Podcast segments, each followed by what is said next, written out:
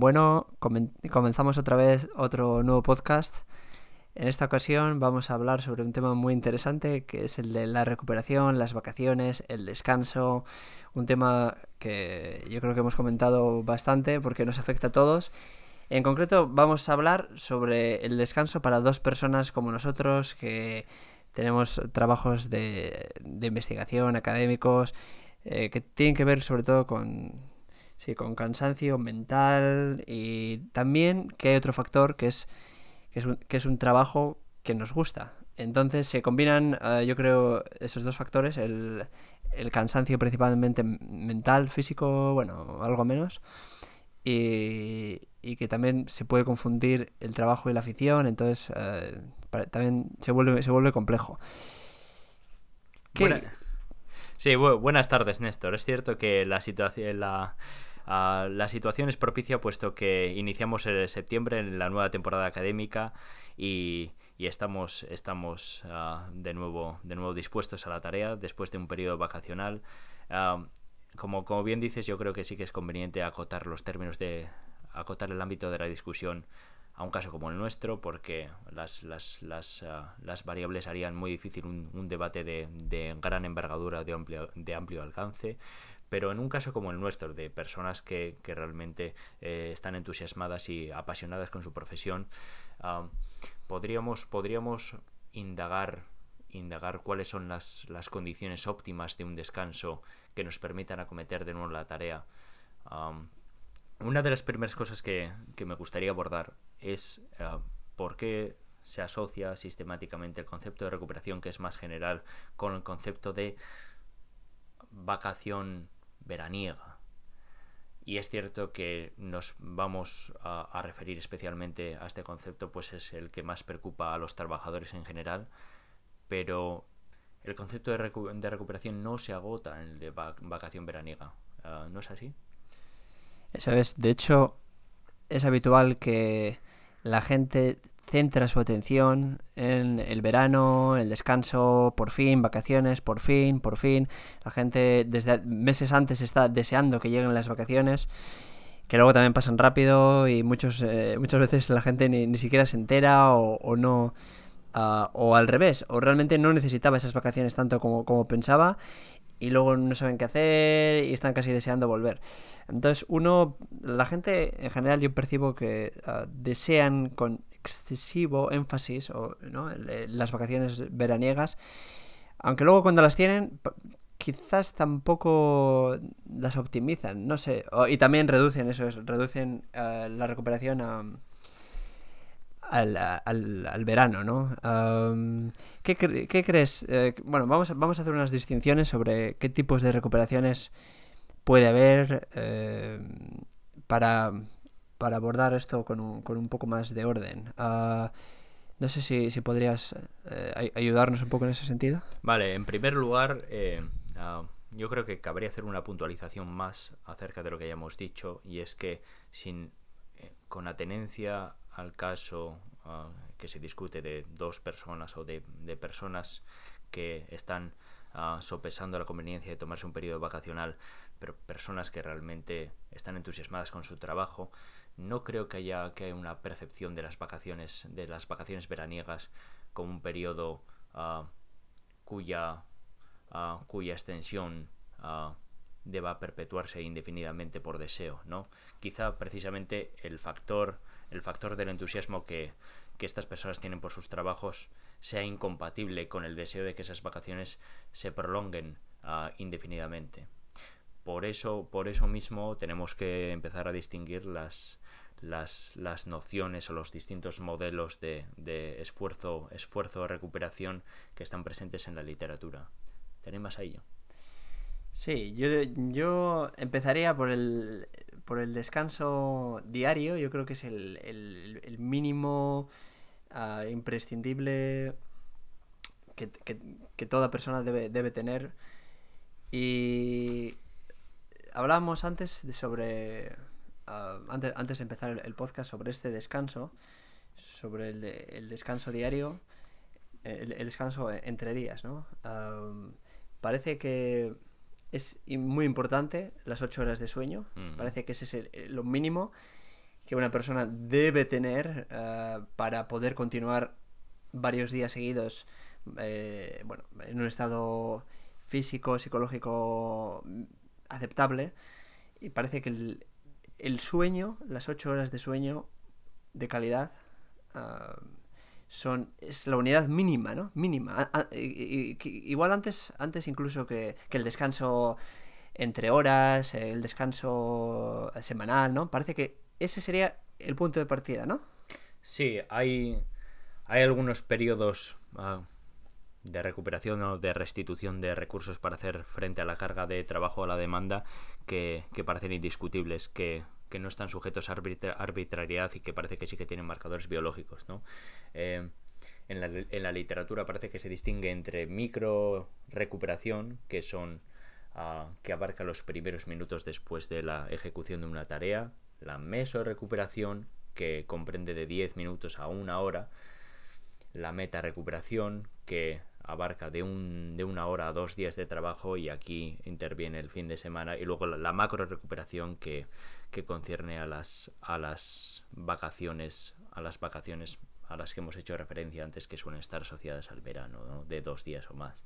Con respecto a, tu mención de las ocho horas de sueño no se no se no se hace alusión no se hace alusión a ese a ese descanso quizá por considerarlo obvio pero pero acaso sea preciso mencionar que ese quizá es el, ah, el periodo de recuperación ah, sobre el cual no cabe dudar, ¿no? Más incontrovertible. Ah, las 8 horas de sueño, siete, de 7 a 9 horas para, personas en, en, estado de madurez de, desde los 25 a los 45 años, porque varía luego en periodos de lactancia, de, de juventud, de senescencia. las el periodo de descanso nocturno es condición necesaria para rendir bien en la jornada.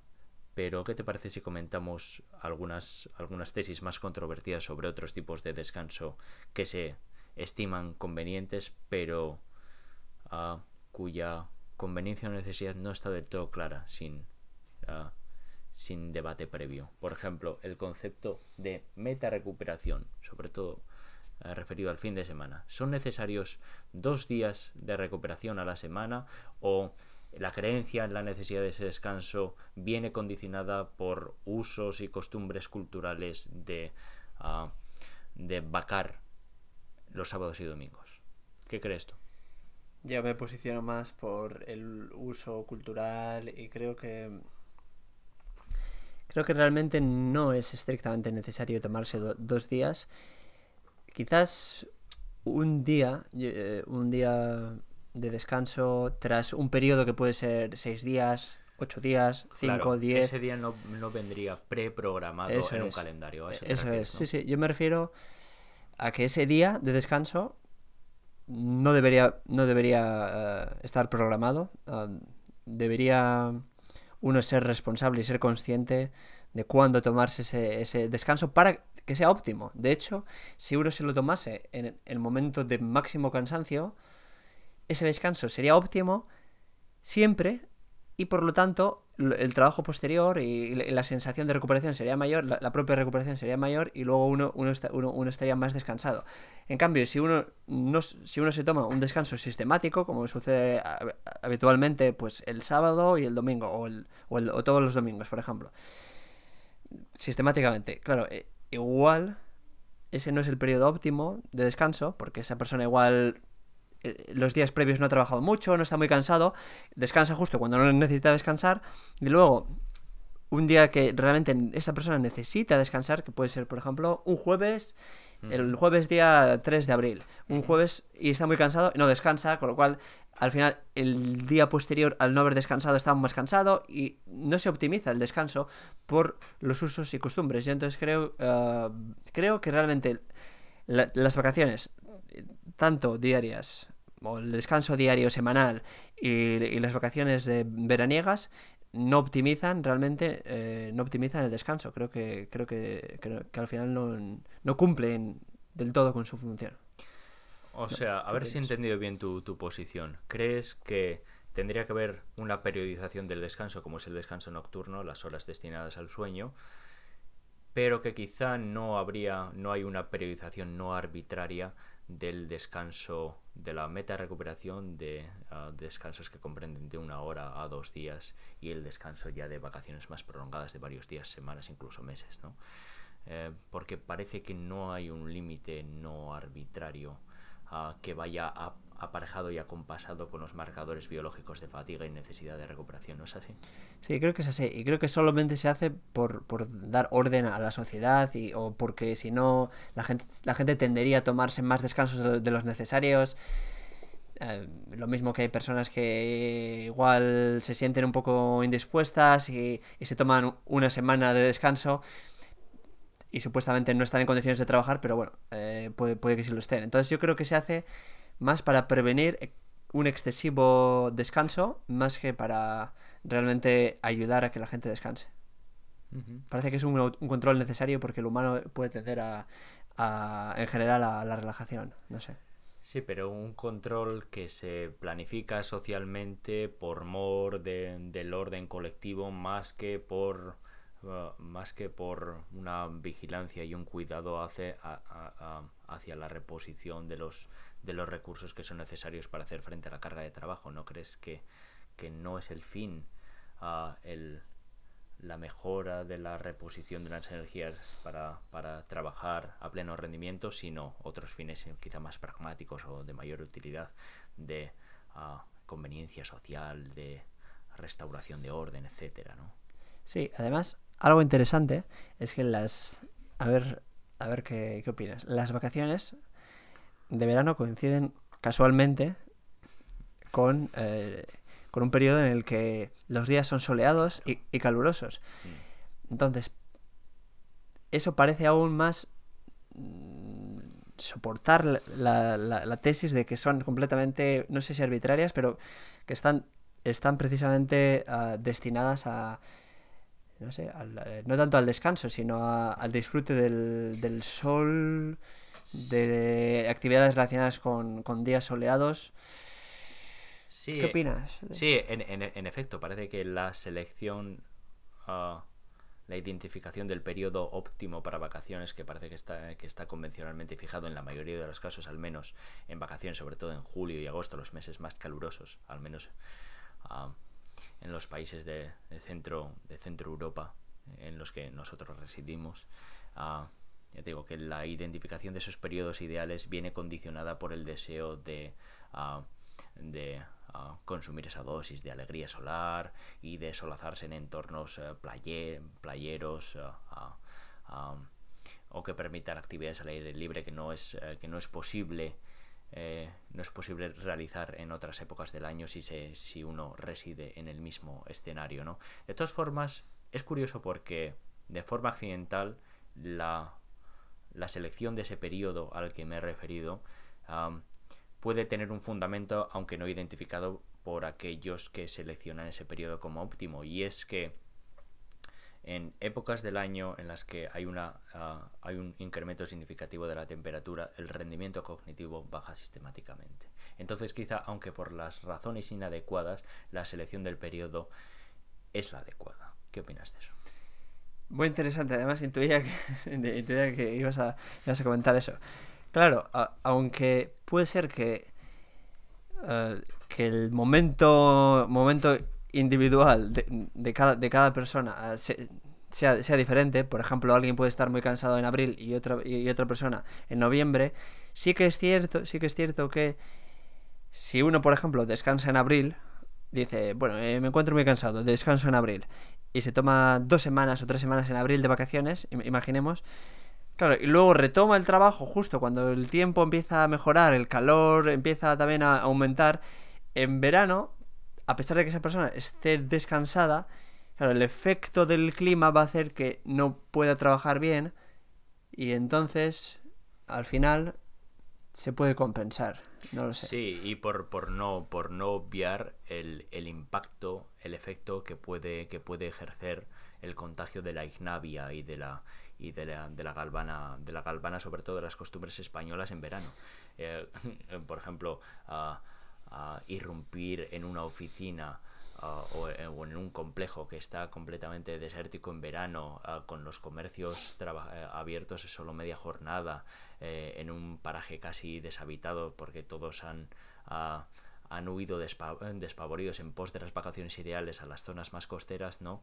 Puede ser conducente a una actitud más quizá de, de, de relajación, de laxitud ah, y de vacancia. ¿Qué opinas? Es, realmente, realmente interesante porque el hecho de, de estar en un lugar vacío, eh, en un lugar... Eh, bueno, si uno trabaja, por ejemplo, en verano, ¿no? Uno, uno, uno sabe que, que realmente el resto o una gran parte de, seres humanos están, están esas vacaciones mientras uno está trabajando y a pesar y eso influye no sé yo creo que sí que llega llega a influir. También está claro que que, muchos eh, comercios están cerrados ah, y el propio calor también puede puede perjudicar. Eh, es complicado. Sí de alguna forma parece que el hecho de que todo el mundo coincida, ah, coincida en su periodo de inactividad en, ah, en, los, en esos intervalos, en esos meses de julio y agosto, compele o fuerza o inclina a los que pretenden trabajar en esas épocas a tomarse un descanso también, ah, perjudicando quizás el rendimiento de esa persona por asumir que es un, que es un periodo en el que en el que las personas no son propensas a producir en condiciones normales. ¿no? Me gustaría, me, eh, este, este asunto me parece que reviste interés por relación a una tendencia de muchas personas y una tendencia quizá inconsciente y ah, a mi juicio infortunadamente extendida entre, entre, los miembros de la población que es de, el de asumir el de asumir y de dispensar consejos eh, indiscriminadamente el de asumir que uno tiene que tomarse unas vacaciones, como dicen ellos, para desconectar. Y aquí me parece oportuno traer a colación la distinción entre la recuperación en términos neuroquímicos, la recuperación objetiva, la reposición de fuerzas ah, para, eh, para, afrontar de nuevo las, ah, las, las demandas de la jornada laboral y la recuperación más psicológica o más placebo a la que parece que hace, se hace referencia con estas expresiones. Por ejemplo, la de tienes que desconectar, es una válvula de escape, la oxigenación mental, la evasión psicológica, el distanciamiento, el distanciamiento anímico de, de, ah, de las actividades desarrolladas en jornada laboral que hemos asumido que nos, que, nos entusiasman y que nos gustan. ¿no? Entonces, en qué sentido todas estas creencias y, la, la, provisión indiscriminada de consejos en este sentido pueden estar condicionados, sesgados por creencias que no se han testado, que no se han contrastado previamente de forma empírica. Claro, el hecho de que la gente vaya buscando esa, esa desconexión del trabajo puede influir, puede estar ya influyendo previamente al, propio descanso, por ejemplo. Muchas personas creen o están convencidas de que si se van a un lugar costero van a desconectar y van a descansar. Y esa creencia puede ser la que esté realmente determinando ese, ese descanso psicológico, pero no tanto el hecho de estar ahí.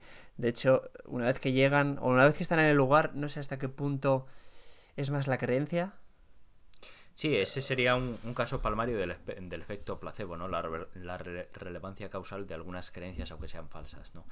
Pero eh, mi, pregunta, mi pregunta estaba orientada a una, a una respuesta que es uh, aquella sobre la cual tengo dudas, y es que si cabe hacer una extrapolación responsable de su caso de personas que están hastiadas o que han llegado al hartazgo en su puesto de trabajo y que quizás sí necesiten ese periodo de, evasión, uh, si se puede extrapolar su necesidad a nuestro caso, personas que realmente están tienen una predilección por la actividad que desarrollan y personas que desarrollarían esa actividad incluso aunque no tuviesen aunque no hubiesen firmado un contrato para desarrollar esas funciones. ¿no? Es decir, ¿hasta qué punto tenemos que seguir a los demás en su creencia de la necesidad de, esas, de ese periodo de, de, recuperación que llamamos vacaciones, sobre todo en verano? Sí, yo creo que las vacaciones, en eh, nuestro caso, pueden ayudar sobre todo a... Sí, a tomar las cosas con un poco más igual de perspectiva, porque uno puede acabar un tanto eh, obsesionado, quizás un tanto, centrado en el tópico o, en, en, nuestro caso el tópico de investigación o, o, en un tema en particular y quizás las vacaciones sirvan para hacer otro tipo de cosas que uno durante el año no hace, para reflexionar más, porque tiene más, uno tiene más tiempo libre y puede reflexionar más sobre otros temas, aunque muchos de esos temas al final están relacionados. Entonces, Sí, uno, en nuestro caso, quizás no, uno no, mm, podría tomarse el descanso de un modo más libre. Sí, de, un modo más libre, sin planificación, sin planificación tan, tan rigorista, de forma quizá algo más, más aleatoria y randomizada. Y sobre todo, sobre todo, y esto es algo que, que me interesa particularmente, es si esos efectos ventajosos que describes de la toma de, la toma de perspectiva cuando alguien está quizá embriagado o tiene una pasión un poco distorsionada por su trabajo que, eh, que le lleva a un estado de absorción que puede ser malsano en, en último término y que puede conducir, ya te digo, a, quizá a una monomanía un poco crónica y a perjudicar quizá sus relaciones sociales o otros aspectos de su vida. si esos efectos ventajosos, digo, no se pueden, no se pueden obtener a través de otro tipo de de actividades en periodos de tiempo mucho más restrictos, por ejemplo las reuniones en el ámbito familiar o la realización de actividades deportivas al aire libre o quizá ah, la concesión, la licencia de un par de días, de un par de días ah, ah, de, viaje, no, no, quiere decir un, viaje transatlántico. Entonces, todo esto quizá vendría a desmentir esa creencia en la necesidad universal de las vacaciones para todo trabajador, de toda índole, del tipo que sea. ¿Qué opinas?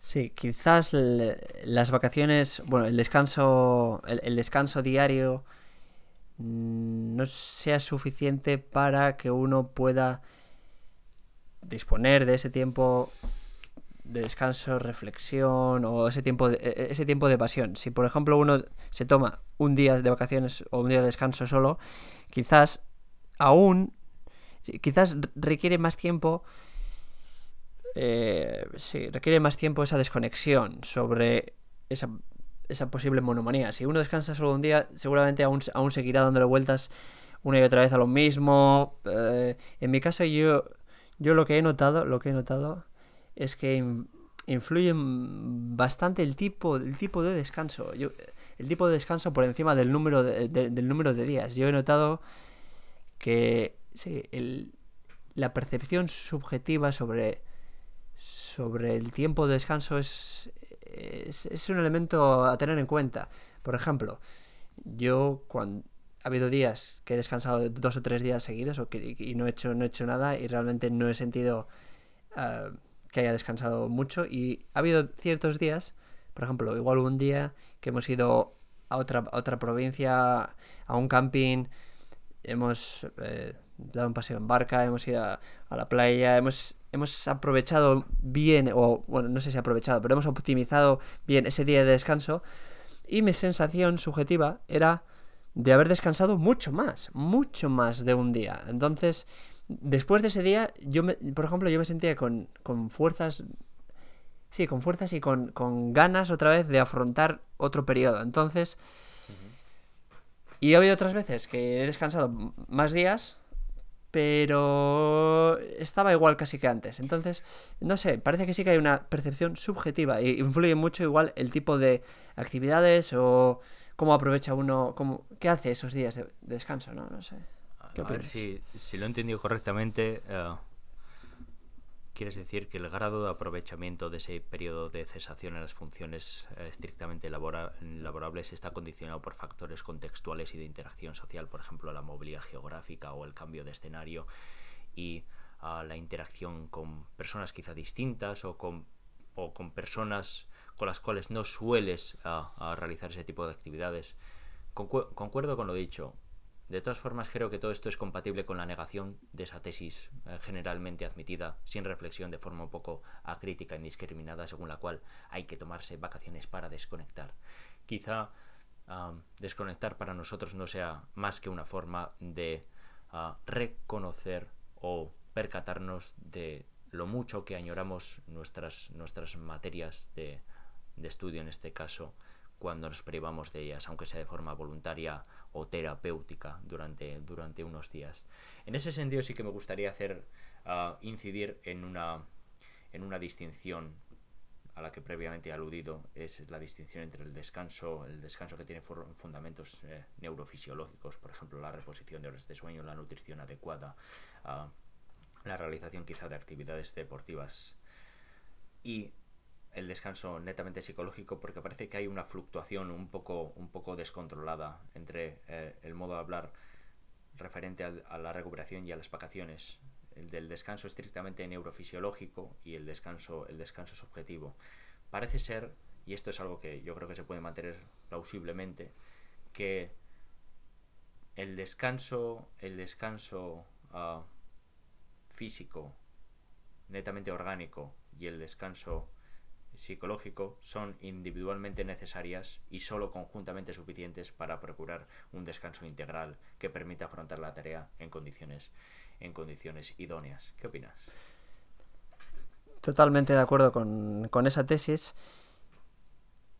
Yo también creo que el descanso físico, ese descanso físico puede ser más parecido en, en todos los seres humanos, parece que está definido 7 o 8 horas de sueño, parece que, es, muy similar en, en, seres humanos de misma edad, mismas condiciones, pero hay más, más variabilidad en el, en el descanso psicológico, ¿no? Y también hay, hay un tema muy interesante que es no solo descansar, hay gente que se centra mucho en el descanso, sino también en otras variables, por ejemplo, aumentar la capacidad también para gestionar las tareas, es decir, y ahí va ese. Sobre, todo, yo creo que eso afecta a la, parte psicológica, ¿no? Aumentar la, capacidad, es decir, acostumbrarse a gestionar mejor la carga de trabajo y trabajar de un modo que sea eh, compatible con, con, un, con, un, estilo de vida eh, bueno, en el que uno trabaja de un modo regular, pero a la vez no se, no, no se siente estrés, no se siente cansado, no se siente, no se siente agotado. Entonces, mucha gente se, se, obsesiona igual con el, con el descanso, con las vacaciones, con el descanso, descanso, pero se olvidan de otros factores. Un factor, aumentar la capacidad de, de, cada uno de nosotros para mejorar, para, para mejorar el el, afrontar el afrontar el trabajo y llevar y, llevarlo llevarlo mejor eh, que igual hay personas que trabajando un poco ya ya estoy muy cansado. Eh, o necesito vacaciones. Mejorar mejorar eso y luego también ajustar ajustar no sé si ajustar la carga de trabajo pero sí hacer que la jornada de trabajo sea sea llevadera no, no sé si llevadera hacerla de modo que sea compatible con con sí con, con, el día a día. Por ejemplo si uno si uno se, se, se, se pone es que en nuestro caso claro la jornada nuestra jornada la podemos un poco definir. Nosotros personas también escritores o personas que tengan más libertad bueno si uno se si uno establece un horario o una jornada en la cual también dispone de un hueco o un espacio para la evasión, como puede ser el deporte, un poco de deporte cada día o casi todos los días, más después un elemento después al finalizar el día de descanso con la familia o con algún amigo con el que puedas evadirte. Eso, cada día, con el descanso nocturno. Y luego, mientras uno está trabajando, optimiza también mejor las horas, descansa igual lo justo, pero tampoco demasiado, eh, la comida, también uno sabe exactamente qué come. Y uniendo todos esos factores, hacen que quizás ese descanso eh, vacacional no sea tan necesario o, mm. o incluso el, descanso semanal también sea... Sí, que, que la, que, la distribución bien compensada y la racionación de, de, ah, de, los periodos en los que uno se enfrenta a cargas, a cargas de, de trabajo que tiene que realizar si esa distribución se hace de forma compensada y adecuada, se puede, se puede uno ver eximido de tomarse esas vacaciones que acabarían siendo redundantes, ¿no? Las, las, eh, los periodos de macro recuperación, quizá incluso los, eh, la inactividad plena en fin de semana, porque se asume, se asume como digo, sin, sin, sin reflexión, sin, sin, sin contrastación, uh, que, lo, que, los, que los fines de semana tienen que estar dedicados a íntegra, íntegra y cabalmente a otras tareas que no sean las que nos ocupan entre semana, ¿no? Entonces quizá nosotros que nos dedicamos por vocación a lo que hacemos, a, contravenir un poco estos, estos moldes y, estas, y estos prejuicios ¿no? y estas concepciones un poco deformatorias y, y planificar nuestra jornada en función de las, de las necesidades que, que estimamos que, que realmente responden a, a, a demandas más genuinas para, afrontar de nuevo las jornadas. Y ah, una última observación por mi parte, una última observación por mi parte, ah, he, de, referirme a mi caso particular. Yo este verano no, es, no me he tomado estrictamente vacaciones, en el sentido de que no he vacado, he seguido desarrollando ah, mi trabajo, aunque media jornada a la mañana, cuatro horas todas las mañanas, en un entorno veraniego, y puedo decir que el efecto, el efecto refrescante, liberador, recuperador de un entorno playero de costa ah, no ha entrado en conflicto con el desempeño de mis funciones habituales. De alguna forma, ah, el tratamiento de los temas a los que estoy habituado estaba impregnado del entorno veraniego y en ese sentido no noto merma en la recuperación, en el recobro, ah, en el que, en el que tanto se enfatiza cuando se apela a la necesidad de tomarse las vacaciones. Como digo, uno puede ah, ah, tener, obtener esa dosis de alegría solar sin, ah, sin sumirse en la inactividad o en, la o en la, en la molicie, ¿no? en la vida de regalo y lujo excesivos. Sí, muy interesante. De hecho, mi pregunta era, era justo esa. ¿Cuál es o cuál sería el, el tipo de descanso óptimo?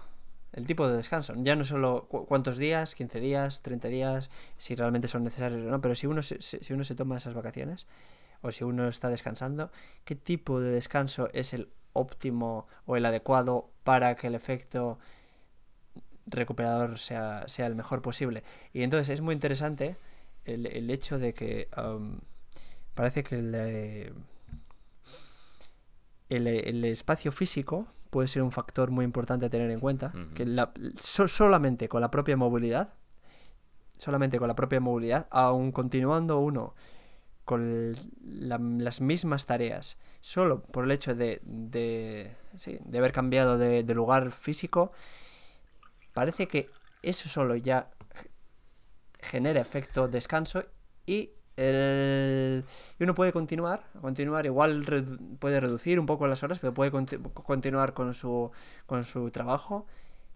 El descanso se está produciendo, a la vez esa persona está sigue trabajando, pero el descanso se está produciendo. Entonces, ¿no? Es, ¿qué, tipo de, de, descanso es el óptimo? Sí, ese, ese factor al que, al que ya hemos hecho alusión antes, el, la movilidad geográfica o el cambio radical de escenario, Ah, yo creo que es un índice de impacto ostensible y que hay que considerar, pero también estimo que tiene que haber otros ingredientes de acompañamiento que hagan la experiencia mucho más placentera, como son el realizar actividades que no se pueden realizar de forma regular o en la vida rutinaria. Por ejemplo, si te desplazas a una zona costera en la que imagínate que eres... Eh, que eres adicto al, al surf, por ejemplo, no desarrollar ese deporte o, o reunirte con personas allí para, no sé, realizar otro tipo de, actividades recreativas que también son, son conducentes a ese sentido de, la, de, la, de la liberación y no permanecer uno irredento siempre en su tipo de rutina, ejecutando siempre las mismas acciones.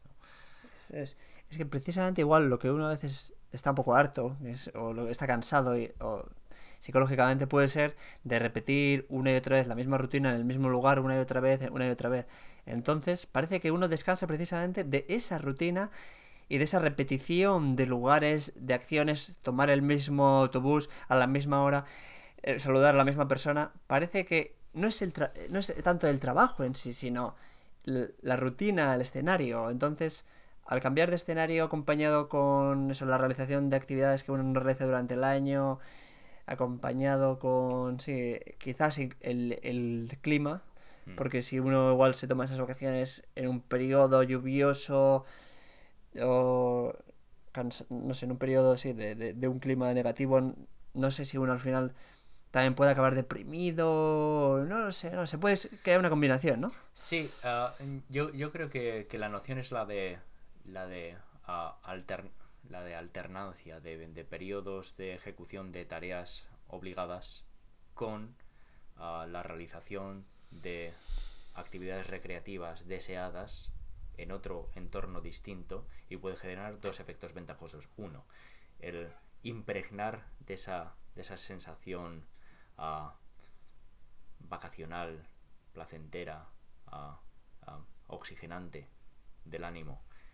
Impregnar, digo, al, a la actividad que uno suele desarrollar si la realiza en ese periodo, pongamos veraniego, aunque no sea vacacional, y luego enriquecer esa rutina con la realización de otras actividades que quizá uno no se puede permitir sobre la base de la, de la, de la rutina.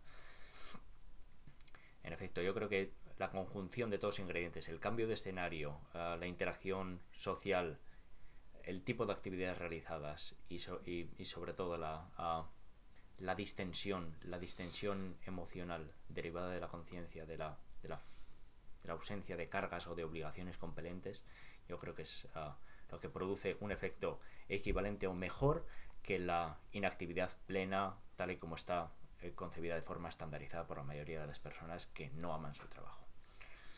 Sí, de hecho, también hay algunos efectos negativos de, de estas vacaciones, ¿no? Que son interesantes. Por ejemplo, uno sería la laxitud, la, la, excesiva relajación. Mm. Si uno se toma demasiadas vacaciones o bien no hace nada durante esas vacaciones, corre el riesgo de estar en un, de, de, estar en un estado de relajación tal mm. que luego volver otra vez a ese estado óptimo de trabajo sea realmente difícil y, y, requiera de un esfuerzo un esfuerzo eh, de un esfuerzo importante entonces yo veo ese, ese punto negativo que quizás se puede evitar con un descanso quizás eso, un poco más activo, aunque uno haga otras, otras otro tipo de, actividades, pero no tampoco relajarse demasiado. No sé, creo que puede ser negativo un, exceso de relajación. Y luego también que, claro, al tener más tiempo libre, muchas personas también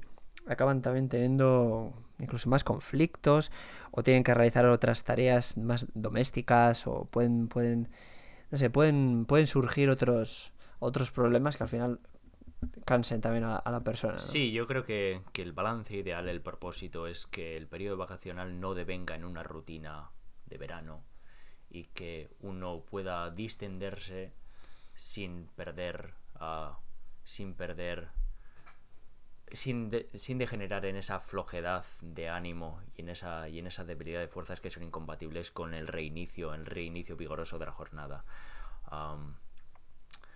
Sí. Y yo creo que eso deja bastante claro que no hay consejos universales que dispensar a todos los trabajadores sin atenencia a sus características particulares y a sus y a los a los aspectos contextuales que hay que tener en consideración también. De todas formas, vamos ya terminando. Sí que, aunque no se puede, parece que no se puede, no se puede extraer conclusiones sobre el número de días concreto, y el tipo de vacaciones exactamente que debería hacer uno, porque influyen también en función de la persona. Y sí que, bueno, parece que hay muchos factores y que no es fácil. Pero hay un tema interesante y es que el, sí, el, número de días de vacaciones parece que, que 30 días seguidos parece que, que es, es, es, excesivo, parece que, parece que sí que es cierto, bueno, según también la literatura y nuestra propia experiencia, que en los primeros días o en la primera semana el efecto recuperador es muy importante y luego ese efecto recuperador parece que Sí, se, se produce una, una, mengua, subsiguiente y es cierto que, que ah, el mayor grado de, de, impacto recuperador eh, se produce con el, con, el, con el cambio de escenario inicialmente. Por eso digo que no tiene que degenerar en rutina veraniega ese periodo que uno se toma de vacaciones. Y sí que parece que se puede estimar que ya a partir de la segunda semana ya el efecto recuperador empieza a disminuir y no sé si decir a partir de la tercera semana ya es un poco vicio. sí, sí. Ah, no sé si esto queda, queda a, la discrecionalidad del, de la persona que se toma las vacaciones, pero, pero en un cambio radical de escenario de usos y de, y de relación con personas, eh, al cabo de dos, tres días uno tiene ya la percepción, la percepción subjetiva ah, y distorsionada de haber estado de vacaciones más de una semana. Muy interesante. Eh, creo que aún, aún quedan Quedan, quedan algunos aspectos que, no, hemos, no, hemos, comentado, pero más o menos, eh, en resumen, en resumen, yo voy a intentar, voy a intentar um, extraer, no sé, um, algunas reflexiones que hemos, que hemos mencionado y luego si, si queda alguna pendiente podemos, podemos completarlo. Por un lado, parece que tenemos un descanso físico que sí que puede ser imprescindible, más común a todos, a todos biológico ah, que se centra sobre todo en, llevar una vida una vida ah, con una alimentación adecuada con ah, un ejercicio moderado, regular, con una calidad de sueño y un periodo de sueño que sea óptimo entre 7 y 8 horas, que sea de buena calidad. Eso, unido a mejorar también nuestra resistencia para afrontar el trabajo diario, unido a una optimización del descanso también de, cada día, puede puede ser, no sé, gran parte de, la clave de, llevar una vida en la cual uno no, necesita con urgencia esas vacaciones que también hemos, hemos comentado que no es no queda claro exactamente si, si son tan tan necesarias o si bueno parece que sí que están impuestas de un modo general pero pero, no, no, llega, no queda claro exactamente si esas vacaciones las las vacaciones eh, que mencionábamos o, el, descanso macro no eh, mm. parece que no, no, no, está tan claro que es lo más difícil igual de determinar según nos alejamos ah, del micro descanso hacia el macro descanso, parece que ya es más. se va eh, tornando difícil la cuestión, ¿no? y luego eh, también hemos comentado que el tipo de descanso eh, activo, cambiar de lugar y de algún modo no caer en la rutina de las vacaciones y no acabar, sí, no, no acabar tomando vacaciones por el hecho de que son vacaciones, ¿no? Uno mm. debería parar si ya se encuentra descansado y tomarse vacaciones cuando uno se encuentra cansado y también utilizar un poco el, no sé, el sentido común. Si uno está muy cansado puede descansar y uno si no, si no está cansado, a pesar de que sea sábado, domingo, miércoles, jueves, agosto, julio, pues si uno se encuentra bien, pues puede trabajar y, eso puede ser lo óptimo. Sí, no es, no es una síntesis sencilla porque se trata de... Ah, tomarse descansos habituales a diario y tomarse descansos eventuales al cabo del año y llevar un equilibrio, un balance entre los aspectos académico, profesional, personal y social o afectivo. Y si te parece, para acabar, si es que eh, eh, se puede decir que concluimos, concluimos nuestra intervención, aunque no el tratamiento, el tratamiento justo que merece un tema de tanto interés y relevancia, voy a citar un poema de Miguel Hernández apelando a esa alegría solar asociada a las vacaciones en, la costa o en la playa. El pez más viejo del río, de tanta sabiduría como montonó, vivía brillantemente sombrío, y el agua le sonreía.